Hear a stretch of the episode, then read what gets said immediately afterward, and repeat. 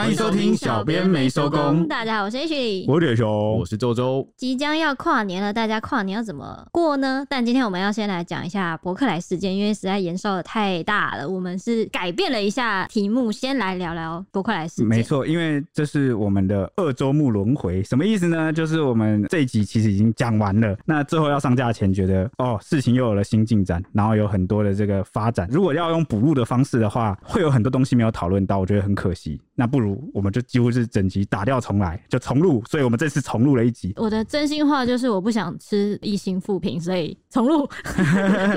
不会啊，不会，也不至于到一星负评，应该是说就是资讯，呃，不是啊，就怕有人来抓一下我们的小那个漏洞，就是就是会觉得新进度没有补到。我就觉得，我也觉得很可惜，想想也觉得很可惜。然后刚刚那个节目的资源的制作团队就说啊，你们要重录，然后也很惊讶啊，对，就是求好啦，这是我们的一个精神。对，OK，那就开始吧。就是网络书店龙头博客来爆发的那一起劳资纠纷，他当时就在国内发酵，博客来公司短短二十四小时内就拔掉了他们的总经理，而且赔偿一百万元和解金，至少一百万元。之后又被台北市劳动局认定是有违法的，可能会再罚最高三百万元，累积罚的。起因是因为有一个。为了博客来工作了大半辈子，但是不识字的打扫阿姨突然被炒鱿鱼，拿不到资遣费，也没有退休金，阿姨就找律师求助，这才发现是签下了假合约，被违法压榨了二十年。律师看了都不禁感叹说：“我怎么也没想到，网络书店霸主也干这种事。”那这件事情怎么会在一夜之间炎上，又点燃台湾人的怒火？这一集就是来跟大家聊聊这件事的。那其实就是有一个律师陈佑兴啊，他就在脸书发文说：“当律师第十五年了，见多了悲欢离合，但博客来你真是让人。”失望，他就说前几天有一位六十六岁的李姓阿姨啊，趁着工作的空档，带着几张文件来找他进行法律的咨询。那这个阿姨就说：“陈律师啊，拍谢，我在公司打扫了二十几年，都有准时打卡上下班，没请过几天假，打扫都有符合公司主管的指示。”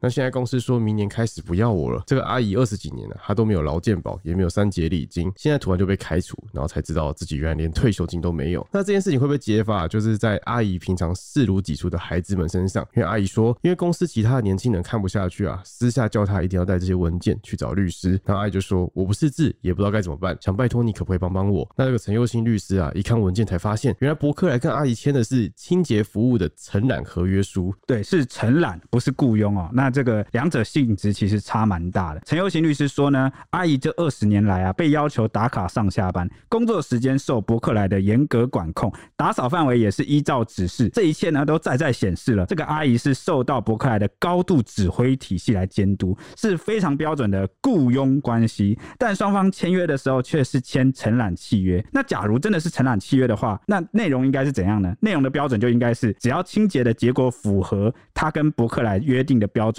那阿姨。什么时候要来打扫？要怎么扫？扫哪里？其实都是阿姨自己决定就好，就是这整个过程都不会那么明确具体，因为他只要交出结果就好，就是比较松散一点的约啦。想当然，既然就是被规定的比较少，那他就保障也会比较少。结果现况是怎样？现况是伯克莱明明就跟阿姨成立的是雇佣契约，却签了承揽契约，原因就在于在雇佣关系下。博客来应该要帮阿姨，就是保劳健保啊，提拨退休金，并且要在对方被非自愿解雇的时候给付预告工资及资遣费。但博克莱利用阿姨不识字，每年跟阿姨签承揽契约，那这样一来，博克莱就不用付这些钱了。所以你看，就是清洁阿姨，就是到这个时候才发现说，哎，我没有退休金，而且要被解雇了，我拿不到资遣费。那陈佑兴呢，律师他就不禁感叹说，这类假承揽真雇佣的把戏。在台湾中小企业屡见不鲜，但怎么样都没想到，网络书店霸主居然也干这种事，还把这种违法手段用在这位工作二十几年、月薪只有两万九千五百元的甘苦郎身上。果真是应验了那句老话：“负心多是读书人。”H，你知道吗？这句话其实还有上半句。上半句是什么？这这是哪里来的？这这哪里来的我不知道，但它就是一个谚语啊。上半段叫做“仗义每多”。土狗背，然后仗义是仗义直言的仗义，我知道一定是对。每次多是这个土狗背，土狗背是什么呢？就是在古代啊，杀狗的那个狗贩啊，通常都是在古代是知识水平、文化水平不高，啊、对，就是粗人呐、啊。粗鲁人的意思，他是一个市井的代表，隐喻就对了。他就是在比喻说，杀狗犯是粗野人，但是呢，往往这样的人更真性情、更率直、更敢于仗义直言，就引出了下半段的对比，就是负心多是读书人，就是反而啊，负心汉啊，这个负心不一定是指感情啊。而是说可能知法犯法啊、玩弄法律啊、欺骗他人、对不起他人的，反而大部分都是读书人。读书人才知道怎么复兴啊！哦，有可能啊。那个土狗贩子在历史上有没有一些原型？有啊，有啊。啊，你可以想想看，那个楚汉。楚汉相争那个时代，那个刘邦身边的这个左右手啊，最勇猛的力士就是这个樊哙，他就是土狗贩子出身嘛。嗯、哦，所以土狗辈哦，就是在讲这个杀狗的哦，贩子。应该说那种比较率真的人，他们就比较没有太多的心机啊。对啊，那如果读书人的话，可能就会想比较多。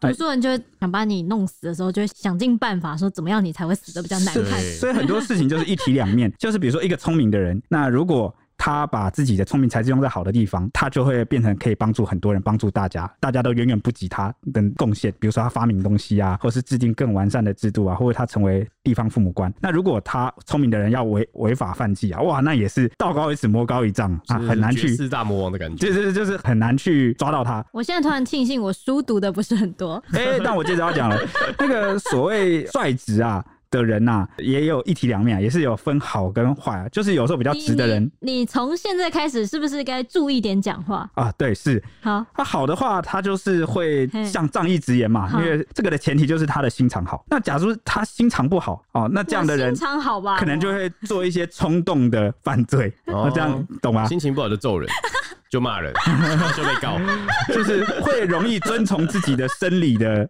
情绪欲望，对对对，我还没我还没动过手，我没说你，你没动过手，这动手的可能是蔡西。好啦，这边算是一个就小闲聊啦，跟大家讲一下这句话，我觉得挺有意思。但是大多数都是这样，对，因为常常会见到很多人在类似这种新闻下面，然后留这句话，就是复兴多是读书人。他其实还有上半句，就是仗义每多土狗辈。我突然想到，难怪蔡西每一次都跟我说：“哎，雪莉啊，你是不是想被我捏扁啊之类的，或是被我打扁啊？”感觉就是他冲动之下会做的事情。听起来想帮你按摩。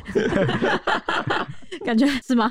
我怎么觉得？我在帮他，没有哎，那个帮他讲一下话。蔡徐都是在很可爱的情况下，就是他是笑笑的讲。谁准他在那边装可爱啊？他凭什么啊？因为你一直欺负他，这是他的防御机制，你懂吗？因为他不能太凶的对你，因为你是女生，然后又是主管，对，又是主管，他只能嗯，然后这样子示弱一下，像像小小宠物，用用撒娇的方式来反击你。你说他说我像狗的时候，也是上次在跟我撒娇，是不是？他那时候的语气其实说真的是算蛮可爱的。对啊，你说你像狗狗一样可爱，他是狗狗哎。他居然叠字哎，对吧？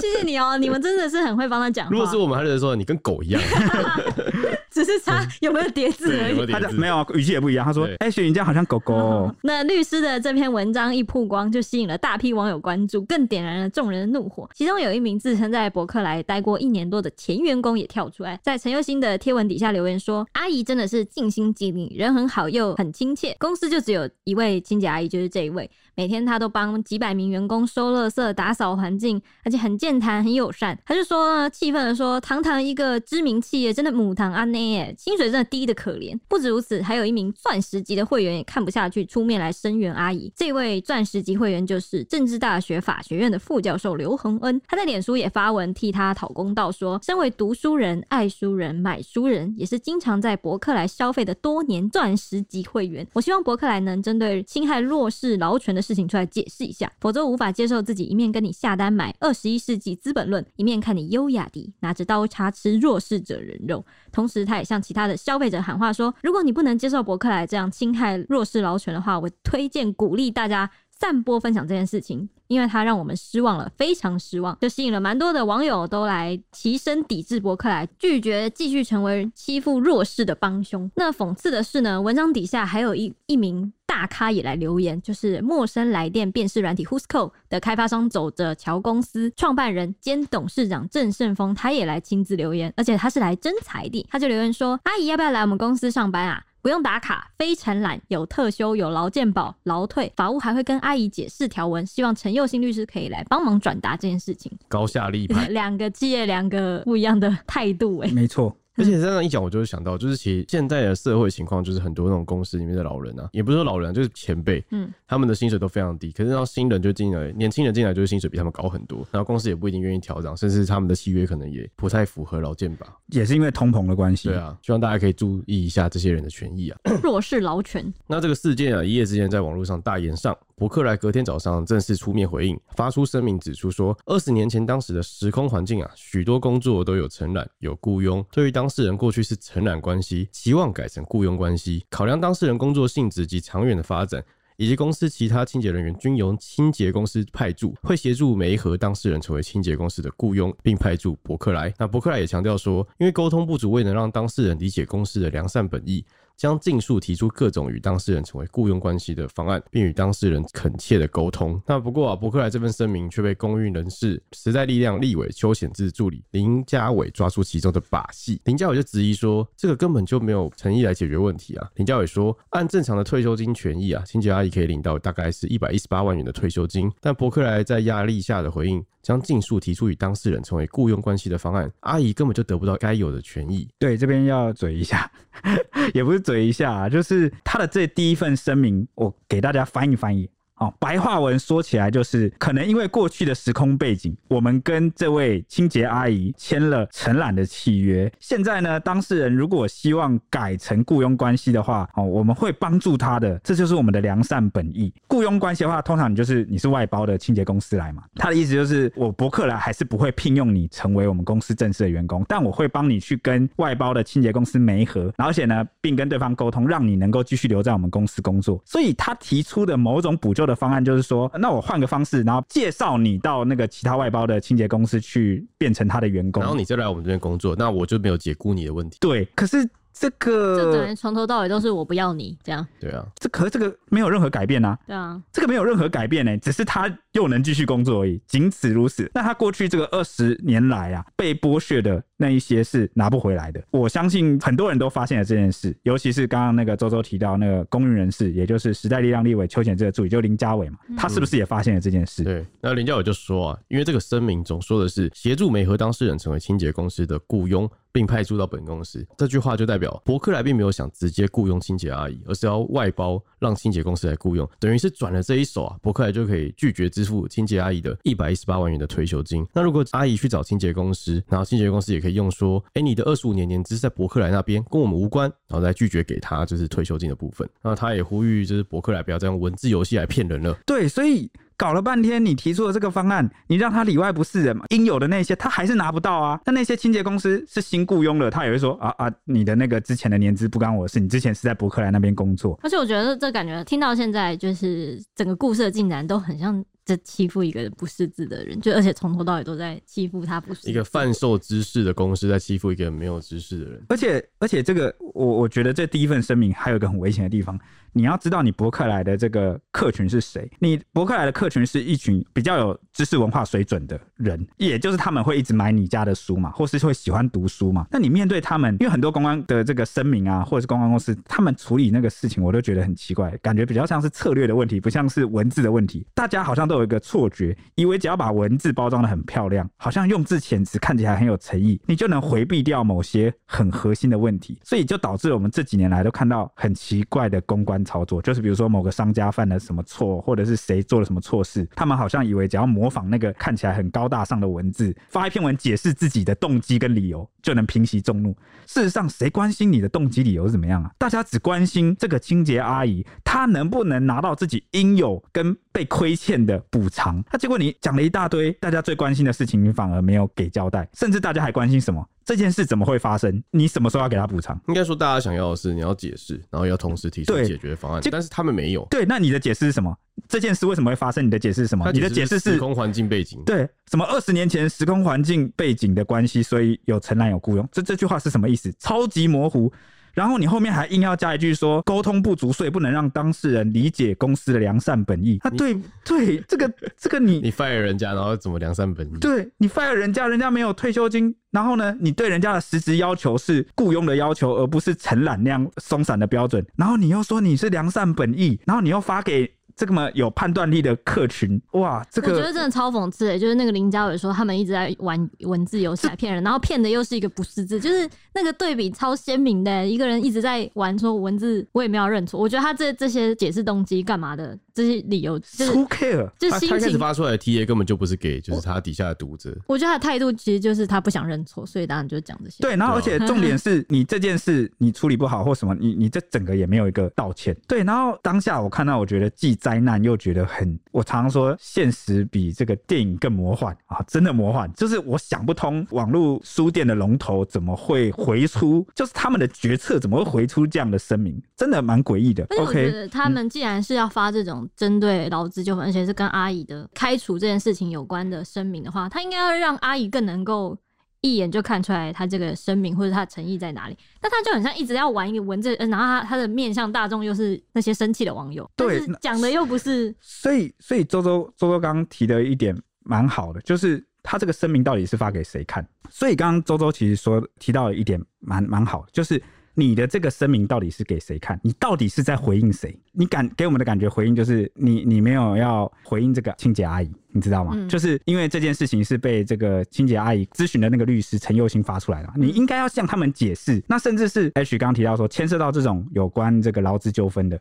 你是不是要去引用一些法条，请你的啊有关这方面的这个人资的这个法务啦，嗯，啊出来讲一下法条上应该要怎么处理？结果你你这些都没有，然后就是在玩文字游戏，解释一下他的动机，也没有要认错，全部都不着边际。其实我觉得可以从他的声明去看出一点，就是通常会发出代表整个公司的声明的话，应该是上面会有一个比较高的头，是同意这个，他们有一个。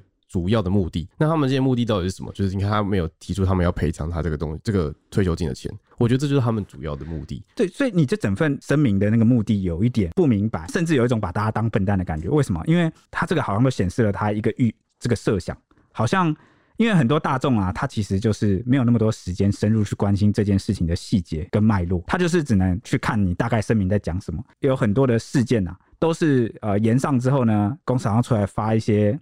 我们大家都想得到，啊比较看起来蛮好看、蛮有诚意的这个文字跟词藻，然后大家可能就会觉得，哦，你是讲有在处理了，哦，有在处理了。诶，公司声明说会尽速提出各种与当事人成为雇佣关系的方案，并恳切沟通。哦，这个文字听起来，哦，有有正视这件事了，哦，有有处理了，那就好。那大众就会很多人真的是没有仔细去看，那就会慢慢对这个议题就消散，就是关心度就下降，觉得反正一切都已经进入处理程序就好了。或者是这种东西上了新闻之后，因为新闻的标题其实没办法把全部的东西都囊括进去，嗯，所以就变成说博客来蛮好，诚恳恳切沟通。对，然后就觉得哦，大家对事情的关心都是点到为止，就是哦，这个事情已经这这不告一段落。对，这边不是要啊讲、呃、大家不好意思，因为大家生活也很辛苦，你真的没有那么多时间精力，资讯爆炸的时代去关注这个细节。但是你的 TA 有时间 看书了，应该也有时间看你的这个声明在打什么。真的。对，所以，我我觉得这个第一份声明，讲老实话，我觉得是不够诚意的哦。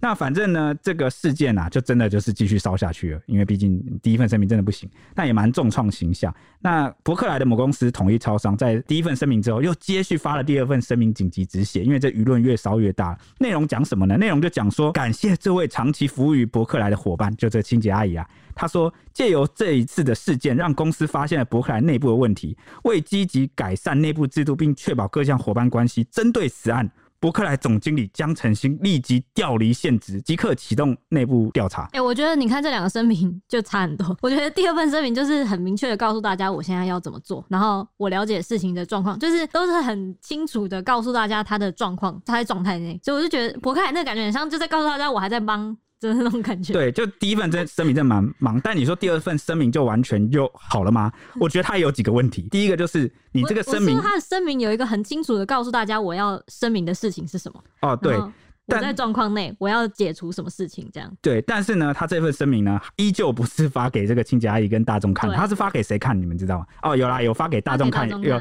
安抚的意思。但是我跟你说。这一份声明里面只有一句话是发给大众看的，就是即刻调离现职，将伯克莱总经理江晨星立即调离现职。我为什么这么说呢？你看。我们看他声明的第二句跟第三句是什么？我念给大家听：借由此事件，让公司发现了伯克莱内部问题，为积极改善内部制度，并确保各项伙伴关系，并确保各项伙伴关系。再念一次，并确保各项伙伴关系。所以他是念给谁看？所有跟他合作的厂商。这个声明有点像是说：哎，你们不用担心这件事，我已经在处理。跟我合作的这些同业或伙伴们，或是其他厂商，你们不用担心，我在处理。这个不会烧到你们的品牌。嗯、对啊，这我看起来很清楚，他要表达什么、啊。对，但我觉得伯克莱就有点不清楚。对，那我为什么会说这份？份声明依旧不是给大众看的呢？原因很简单嘛，要怎么知道这个给谁看的？重点就要看他的这份声明有没有满足目标客群的需求嘛？目标客群的需求是什么？清洁阿姨的钱你到底什么时候给？这件事到底怎么发生？你费用到底会不会赔给他？这份声明有讲吗？没有，你就只有为了象征性的安抚众怒，就说我们已经有人负责了。伯克莱总经理被我拔掉了，哎、欸，而且我觉得他是调离现职。不是说他把他 fire 掉，对，不是，对，也不是开除。那所以调离现职调去哪呢？也没讲啊，啊，没有嘛，那只是说调离现职嘛。对啊。但是我觉得当初这一份声明反而可能是让事情更受到关注的原因，因为看新闻标题一定是当下想说，博凯到底发生什么事情要拔掉一个总经理？就是如果对一个一开始可能没有在关注的事情，然后突然看到一个总经理被拔掉，也会很惊讶吧？所以我觉得这反而会激起大家的关心。对，那我又再问你一句，你的道歉呢？为什么我好像你你可能会觉得觉得说铁雄，你为什么那么坚持一定要他道歉？他如果实质上已经有做出一些补偿或和解或后续怎么样，那不就好了吗？为什么他需要道歉？原因是因为第一个，他是一个网络书店的龙头。那它就是代表着呃，我们台湾一个很大的品牌嘛，一个企业、一个集团、一个公司嘛，那它就有一定的社会责任，它必须要做一些模范，尤其在劳权这件事情上。你你听懂我的意思吗？不然大家都讲说，哇，你这么大的公司都这样，那我这些小公司是不是就可以更对啊肆意妄为？所以我意思，为什么之前我们在谈论很多明星、很多名人，为什么他一旦就是涉犯一些对社会会做出不良示范的事情，为什么他就会要道歉，要被迫退出演艺圈？因为你吃大众的饭哦，那你就要为这个社会风气去负责。你讲的这些好像是。公关学的部分，疑似是的。但那我没有上过公关学，我我我不敢 讲，把自己讲的这么这么厉害。类似社会责任啊，对对对，社会责任就是你要有这个思维。结果你你完全没有要理这个大众的意思。你的第一份声明发的很奇怪，第二份声明也也不是发给这个大众看的感觉。就是第一份声明比较像是在摆脱责任，那第二份声明比较像是我在安抚股东，对，安抚股东跟这个合作厂商啊。那很多网友看完之后就愤愤不平，就纷纷高喊说：“啊，你们赶快把年资还给清洁阿姨啦，先把钱补上再说。”说啊，甚至提出一些质疑，说，所以这二十年来欠的都没有要补给阿姨吗？还有网友发表看法说，你们敢这么做，代表已经是常态文化了吗？这个总经理是不是大概是来背锅的？那甚至还有人说，这个总经理不用把他调职啦，你直接把他薪水砍成两万九千五百元，也取消退休金，你看看他能不能接受？那还有人说呢，总经理大概一辈子都想不到他会为了一个打扫阿姨啊被拔关吧？这个剧情简直就是大陆改编的剧情。也有这个像 H 一样提出的那个质疑，就是调职有用吗？请公司做检讨并提出改善方式，供媒体跟大众参考啊！不要瞎说一套做一套。你看，所以你看，大家也是想的也是这样子嘛。你也是要以身作则，去给其他的公司企业来做榜样嘛。因为你是一个书店龙头啊。也有人呢提出了另外一种猜想，就是一种质疑啦，就说这个总经理是不是背锅呢？那人资主管去哪了？嗯，因为正常来说，是不是总经理不太可能管到清洁阿姨是怎么样？那是不是底下的人作乱呢？居然一签签了二十年呢？所以很多人就质疑说，人资跟法务最好是没有事啦。这明明就是人资乱搞吧？怎么会是总经理来背锅呢？啊，不过呢，也有人持不同的看法，认为说，如果是全部都推给人资的话，那我们还要这个长官或主管干嘛？因为他就是有那个责任嘛，就跟政治上有责任政治是一样。这点我不认同，我觉得应该是每一层都要受到处罚。你看，我就知道你们，你这个恶毒心狠手辣。不是啊，这就跟那个车祸造者一样，不可能都是一个人的错，就是你啊，有有可能是一个人的错啦。对，当然就是这种这个事件看起来的话，就是每一层都有一点关系。你想把我拖下水，你就直说。没有人。在说你，你不要跳。OK，那也有人说，别说总经理了，这二十年来人资部的流动都不知道换到第几轮了，要去哪里找当年的人？但是这个我也不太认同，为什么？因为你就算是续签，你又不可能那个约第一年签的，到后面都不用再检视，你还总是要续签吧？人家不识字就算了，你们人资法务不识字吗？续签的时候都不看吗？代表里面有些人就是便宜行事嘛。对啊，那你在你在下命令要求对方都要打卡上下班的时候，都要去扫特定区域的时候，我只是个管冰箱、管总务的啊，我哪知道啊？我也被惩处了，是不是？你也想要这样，是不是？那、啊、你都搞不清楚，你指挥的人到底是雇佣关系还是承揽关系？那你凭什么当主管、啊？我是雇冰箱的，你是雇冰箱，那就不要随便乱发号施令嘛，对不对？就不关你的事。OK，那反正但也有人就是给予肯定啊，说既然重到总经理要拔掉，那代表这公司还是有点责任心的啊，甚至也有人说总经理。一定知道啦，这种千层都要上到他那里，所以被拔不冤枉啊！我是觉得总经理应该不记得吧？对啊，如果公司有五百个员工，那总经理需要盖五百份章吗？就是助理可能帮忙盖一点，我也不知道啊。所以我觉得这个就有点。而且清洁阿姨承揽还是雇佣，他应该也。对啊，不会有什么应该不会了解那么意见吧？细节吧？对啊，那是人资的问题啊，那之后我当总经理了，再跟你们说到底是怎样，好不好没问？题。好 可以，OK，管理你的铁粉们呢，怎么可能疯了？是不是管理？我居然用管理这两个字，好恐怖！因为你你如果你这样还有被延上吗？我从来没有这种想法，我你从来没有这种想法，我从来没有这种想法你。忘爱记，你忘记，如果你要当总统的话，你也要鞭刑那个吗？违停的所有人吗？我就心心里就想说，哇，当你的在你的国家还是蛮在我的，我跟你讲，如果我真的是底下都是粉丝，那我就是民选总统，就是他们给赋予我权利，我就是最卑微的公仆，好吗？然后编他们，对啊，就自编自编。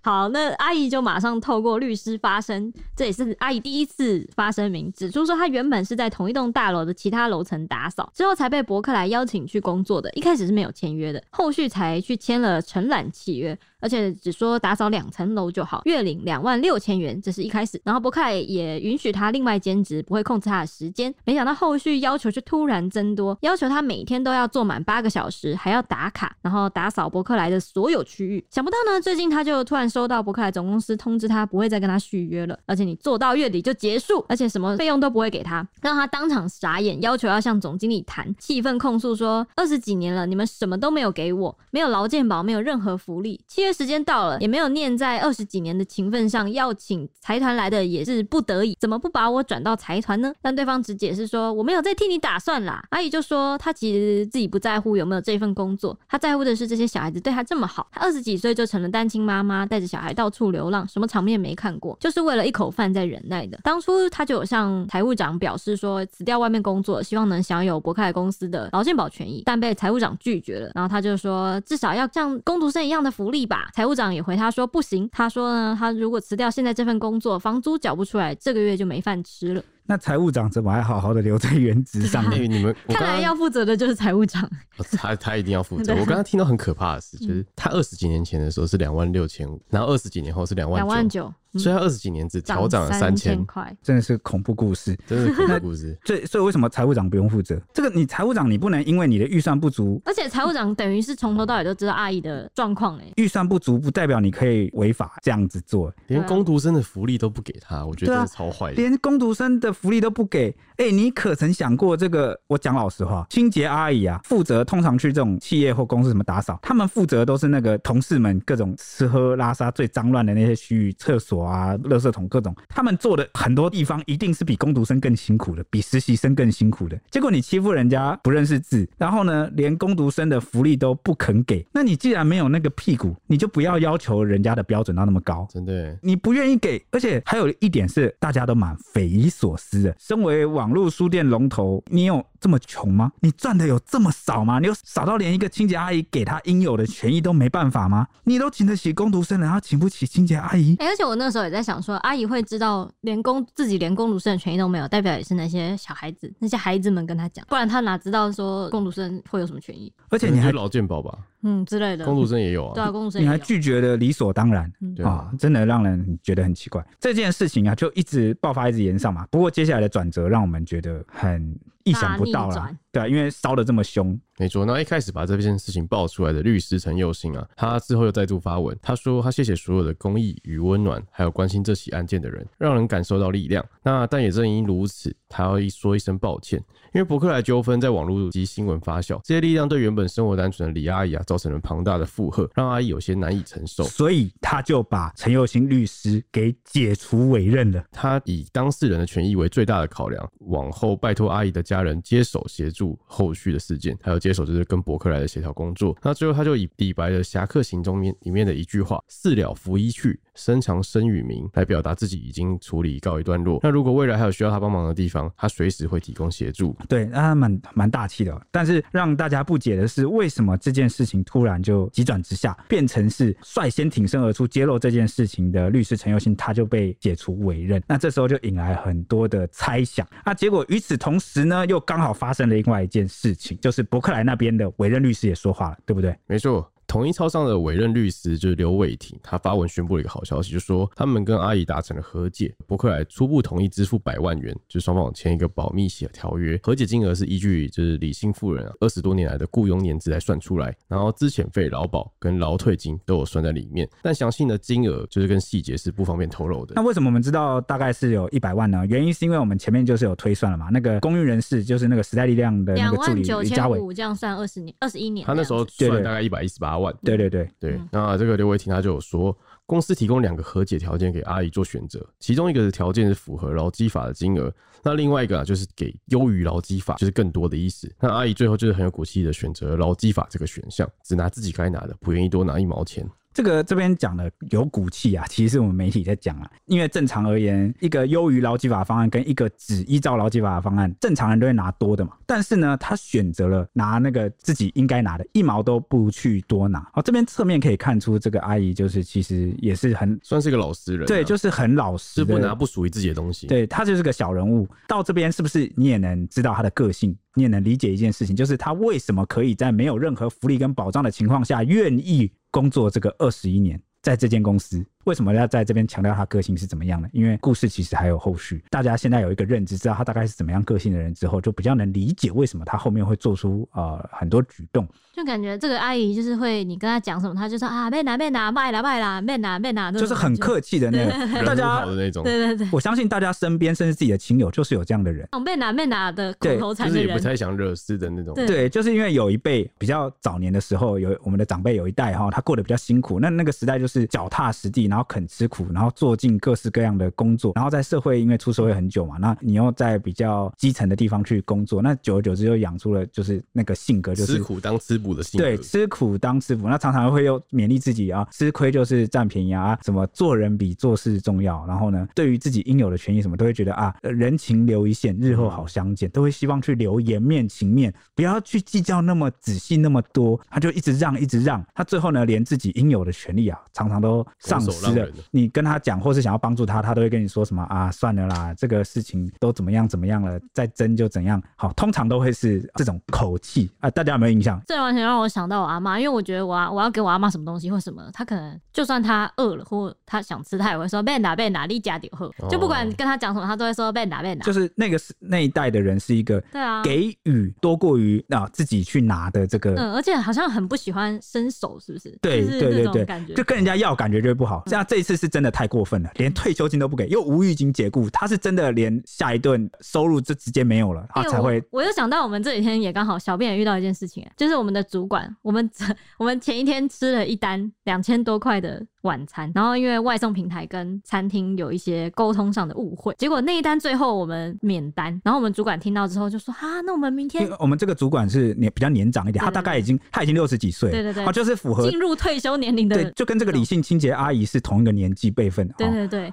他也是，他也就也讲说说啊，那我们明天要不要再点一次这一间餐厅，就是不然对他们很拍谁啊什么的，就说不然会不会他们拿不到钱或干嘛的，就是他们吃会不会吃亏了，对，因为我们吃亏，就那一代人就是他的礼节。他的那个社会文化的养成，就是我们要就是含蓄要有礼啊，要替他人着想，要同理啊。不管他们实际有没有做到，至少他们接受的教育，嗯，哦，跟那个文化就是长这样。好，那实践是在个人，但他们概念上都有。这些美好的习俗怎么慢慢的消失？因为当你被我跟你讲，这边不能再讲太多，但我要简单的讲，就是呢，你对待人家的好，哦某些东西，就是你的体贴只适用于。懂你体贴的人，如果对方是一个不懂得珍惜你体贴、不懂得珍惜你的好意的人，你做再多再多努力，你都是白费了。因为对他而言，那个好像你就是应该的。再更简单的例子，沟通，你就算你自认为你很会沟通，那你遇到不愿意跟你沟通的人，话说的再漂亮，话说的再好，再有同理心，没有那个人没有要跟你沟通，不就白费？我就说这个清洁阿姨的这个体贴要用在对的人身上，对，要要对正确的人付出，不然你一往情深。落花有意，流水无情，是不是这个道理？你说阿姨就是想为博客来也是保个面子，我觉得不要弄得很难看。对，早一代的那种人工作会有点像家公司啊，跟日本那个很像。对，啊、对，但是有时候我们的姑息就是会让下一个受害者出现。嗯、所以而且而且我们那个那个主管他当时也有讲一句话，因为你刚刚讲那句话，我才想起来，他就说那个什么伸手台语那句啊，什么跟人家伸手啊那。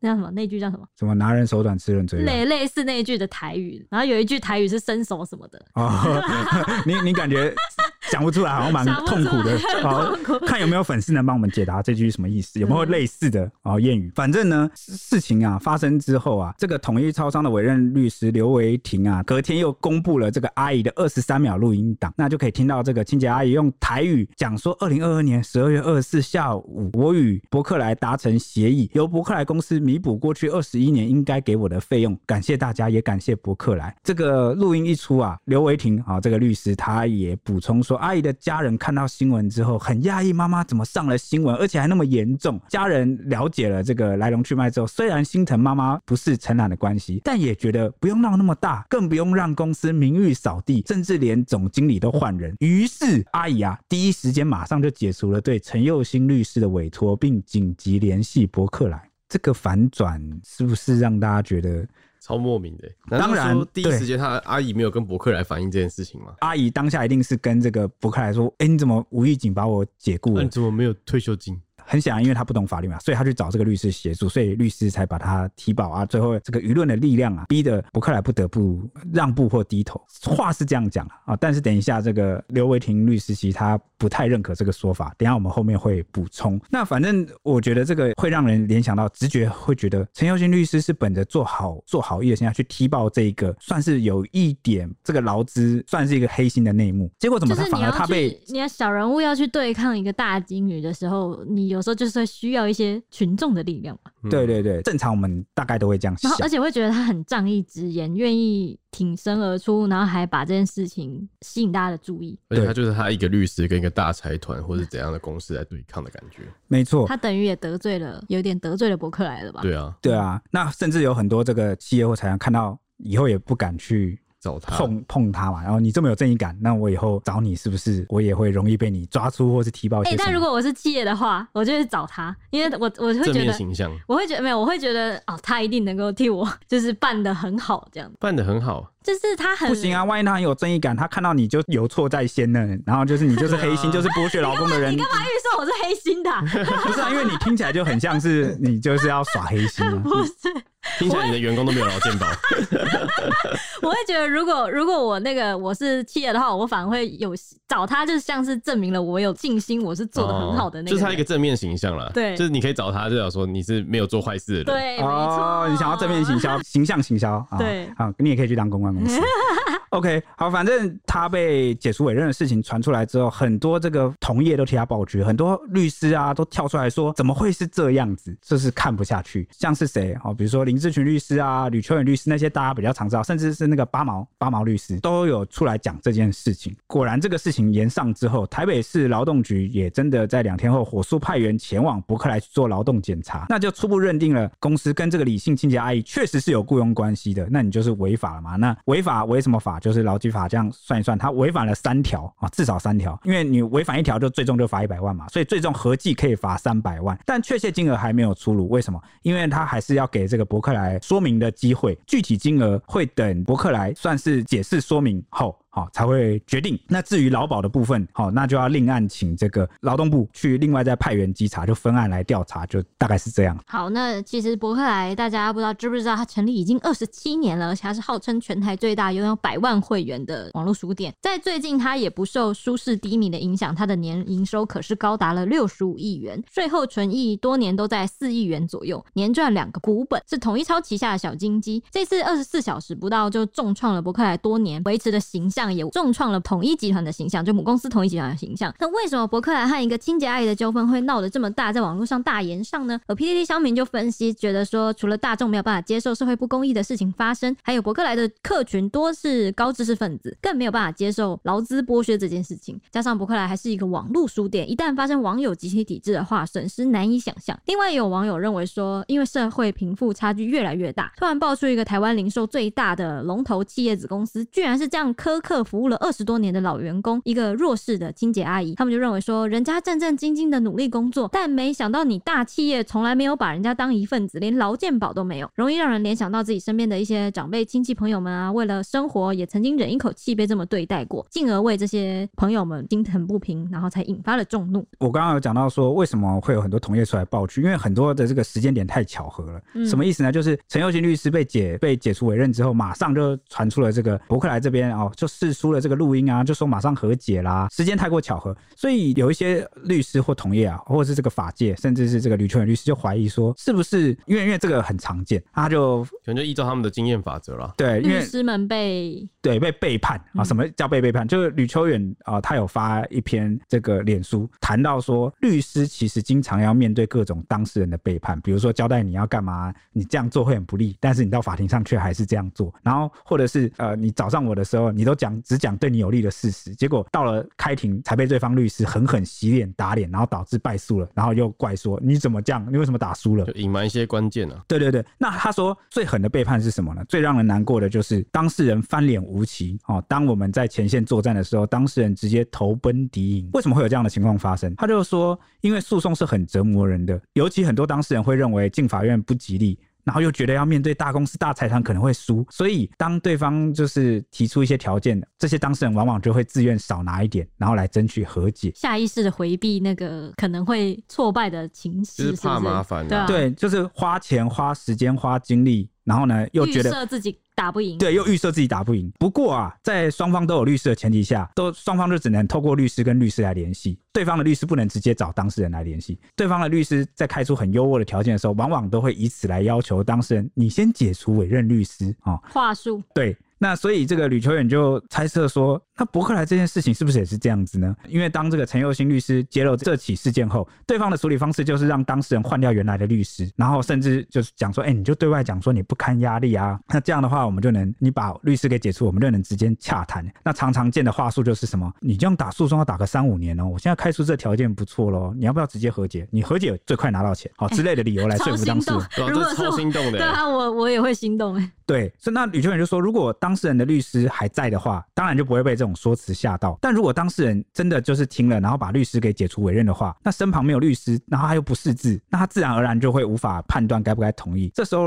对方就是又提出刚刚那些条件的话，那大部分其实就是会屈从啦。所以这个吕秋远就认为说，清洁阿姨拿到了该有的钱，伯克莱也换了经理，一切似乎船过水无痕。但是最受伤的或许就是当时公布这件事的陈律师。那即便他很大气，觉得不在意，甚至提出说。之后有需要帮忙可以再找他，但是呢，他就觉得这个故事的结尾，真的让人就是不太舒服，因为最受伤的人其实就是陈佑新律师。一下子啊，这个很多类似的猜测就是就甚嚣尘上，大家都纷纷这样子去猜。但是呢，就是又连续烧了两三天之后。我刚刚讲的统一超商的委任律师啊，刘维廷，他就出来就是回应啊这些指控。他说呢，是清洁阿姨的家人不想要事件发酵，希望尽快落幕，所以才会解除委任律师。他说有很多阴谋论出来讲说，伯克莱在那边要求阿姨撤换律师，这完全是不实的事实。刘维廷就说，当天下午和谈的时候。他跟陈又新律师还有伯克莱的主管，其实三个人有同一个群组，但是对方突然临时告知说家属不让我加入和谈，他们才没有邀对方。他就强调说，解除委任这件事情完全是阿姨跟他家人的意思，伯克莱从来都没有要求要解除委任，甚至还反过来邀请陈律师的加入。那至于阿姨没有委任律师在场，是否影响了应有的权益？刘维廷就认为说，双方和谈的时候，伯克莱提供了比劳基法更优惠的方案。但阿姨只选择劳基法该有的权益，她就说：“我我也不懂。就算陈律师在场，我们都提了比阿姨所选更好的条件，但阿姨就是不要。跟律师在不在场有什么关系？会有影响吗？”刘维廷就说：“之所以会采取这个录音的方式，后来公布那二十三秒录音，是因为清洁阿姨不希望柏克莱受到影响，也不希望家里再次被打扰，所以才没有接受书面和解的提议。因为你书面和解的话，就是要有那个姓名嘛，他怕那个姓名会曝光，所以才改用录音的方式。那他就强调说，录音内容是阿姨的家人准备的。”阿姨照着念，然后阿姨的家人全程录影，这些内容就是阿姨希望我传达给媒体，告诉社会大众说事情已经结束了。她有提到一点。说有些人认为一定要把这个阿姨个人跟伯克莱的换约纠纷丢到网络上公审，才能换来伯克莱的妥协。但她说这根本就是一个臆测啊！刘维廷就说，如果伯克莱被找上后不愿意和谈，那这个论述才可能成立。但事实就是，阿姨第一时间问了陈律师，那陈律师第一时间就把他立刻放上网络，根本就没有联络伯克莱。结果没有联络伯克莱，你也不知道伯克莱有没有和解意愿。那大家却一面倒的说，一定要用这种方式才能让伯克莱低头妥协。他说这种推测跟这种言论。恐怕对伯克莱不太公平。这刘维廷就说呢，如果换作是他是陈又新律师，如果是他来处理这个纠纷，他会怎么做呢？他说他会选择先跟伯克莱谈判，如果伯克莱不愿意或是没办法处理，才会选择诉讼或是公开让社会大众来公平这件私事。他说：“当事人只是一个清洁阿姨，根本就不知道会闹成这样。如果律师你要采取这样的做法，你应该要先讲，甚至要告知可能的风险，例如说有可能会导致全民公审，或是影响整个博客来上下的员工。哎、欸，这个事情我可以那个有一个举例，嗯、很多周刊如果拍到你偷情外遇，或是例如某前阵子某个官员被拍到很关键的类似外遇的有小三，然后奸小孩，对那件事情，他一定也要先跟当事人讲说，我要我礼拜三要看出这个讯息，哦、你有什么回应？因为你曝光这件事情会让大众，你可能会受到很严厉的放大检视啊，或者是批评啊，所以一定会去，不只是跟当事人讲，他也需要当事人的回应。但当事人要不要回应，就是看他了。这些这种，就算是平衡报道啦，就是我拍照，我问你，你怎么 你怎么解释？那你的说法，大众信不信呢？那是大众来公审、嗯。然后顺便跟当事人讲说，我有拍到，然后我要公布了。对，那针对这个。刘伟婷律师的这一番回应啊，我觉得有些地方讲的还不错，那有些地方我是不太认同的。他有一部分讲说那个什么呃，一开始他说陈又欣没有先跟伯克莱，就是对对，他是说他的意思就是说，清洁阿姨根本就不知道陈又欣律师你会把整件事 PO 上网，清洁阿姨也没有这么要求。他还有讲一件事，就是清洁阿姨只是找你咨询，你就立刻把事情 PO 上网。所以我觉得这跟当时伯克莱一开始发的那份声明的那一句话可能有关，就说因为沟通不足，未能让当事人理解公司良善本意。对，就是在讲这件事。对，但是这边就要喷了，要喷什么？刚刚周周琪就已经有提到了，清洁阿姨就是因为跟你们公司。沟通无效，你们就是不愿意拒绝啊！你们就是要维持雇佣他的这个决定嘛？你们就是不愿意给他应有的权益跟那个劳退金嘛？嗯，所以他才找律师不是吗？就是你怎么会就是忽略了这一趴？一定就是你清洁阿姨本人跟你伯克莱公司先沟通失灵了，他才找这个律师嘛？那律师才 PO 嘛？他怎么讲的？好像是哎、欸，你们完全没有来跟我们谈过。你完全没有来跟我们沟通。假如你们是跟你们谈，然后马上就服软，就是啊、哦，好好好，那就那我就我就认错认错道歉，然后把应有的赔给你的话，如果你真的是这样子的话，那你一开始也不会做这样的事了吧？对啊，我所以我刚刚听到，我觉得觉得律师好会讲话，对，我就想笑，差点笑出来。你他他还是要做一点公关嘛？对啊，那第一个是你一开始就不会做这样的事。假如你是真的一开始做了这样的事情，然后阿姨找律师来，你才服软才低头。那不就更坐实了一件事吗？坐实了你就是欺负不认识字的老师阿姨啊！直到对方找律师来了，你才发现啊，不行了，对方找律师来了，可能这件事会闹大，可能要走上法律，我们会败诉，你才低头和解嘛。无论是哪一种，你一开始就不该做这件事情。对，从一开始你就是错的。对，然后第一个你一开始就错，第二个是你一开始就不跟阿姨沟通。所以他后面我觉得有点在打一个泥巴仗，就是他混淆了一开始的错误的视听。对，然后第第三点让人很无法接受的就是，你还讲说你只字未提，你过去二十一年来剥削这个清洁阿姨的任何一句或任何一个细节，然后被认定违法了还不认错，这个才是最严重的事情。结果你反而去打什么？你打说这个陈佑新律师他没有经过。这个当事人同意就抛出这个案件，对对对，你就直接第一时间就抛上来，你没有来找我沟通，这两者孰轻孰重？一个是直接把事情抛上完，然后你说他没有来找你沟通，一个一个是剥削了一个清洁工二十一年的这个行为。哎、欸，我觉得这是不是又要讨论到我们常常讲的一件事情，就是现在我们遇到的很多公关危机啊这种争议事件，他们第一时间都不是为了要认错道歉，反而就是想要先顾及自己的形象。对，就是一直转。但是我们都讲过了，现代啊，你要面对几百万人、几千万人的检视，人这么多标准，最好的道歉就对了，道歉直接认错，马上。这件事情就很快就对，比你这边五十趴，对比你这边旋转跳跃，然后和一些有的没的，顾及自己的形象，怕东怕西，就是怕站好，对，好好的挨巴掌，对，这个是大家现在最。我觉得风险最小、最没有变音、最能接受的，你不要讲太多了。我跟你讲，现在网络上的就是那种风向，就是说什么啊，你坦诚错误，然后大家就说你好棒。这原因是什么？就是因为太多人喜欢那边狡辩。对，一直顾形象。所以，所以你可能会说什么？哎、欸，他指控的这件事跟他剥削这件事，这是两码子事，你不能混在一起讲。我的意思是说，正常确实是两个这样。对，他确实是两件不同的事。但我现在针对的是，正常而言，你会出来发声，会来讲话，就代表了你现在最重视什么。如果你真的觉得你做错了，你现在会出先出来。解释的应该是你这二十一年，你为什么会剥削人家二十一年，而不是花那么大的篇幅来讲说对方没有第一时间没有来联络你，而且从头到尾没有关注，就是从头到尾没有了解大家在气什么。而且律师他其实把事件给贴出来，他并没有再公布到这个阿姨的个资。那如果真的要谴责公布个资跟案件这个事情，好像也是阿姨去发声，并非博客来的律师。对啊，啊，所以人家来找你沟通，那你剥削人家二十一年这件事，一开始就没有发生了吗？就还是发生了，就是你先做了才会这样嘛。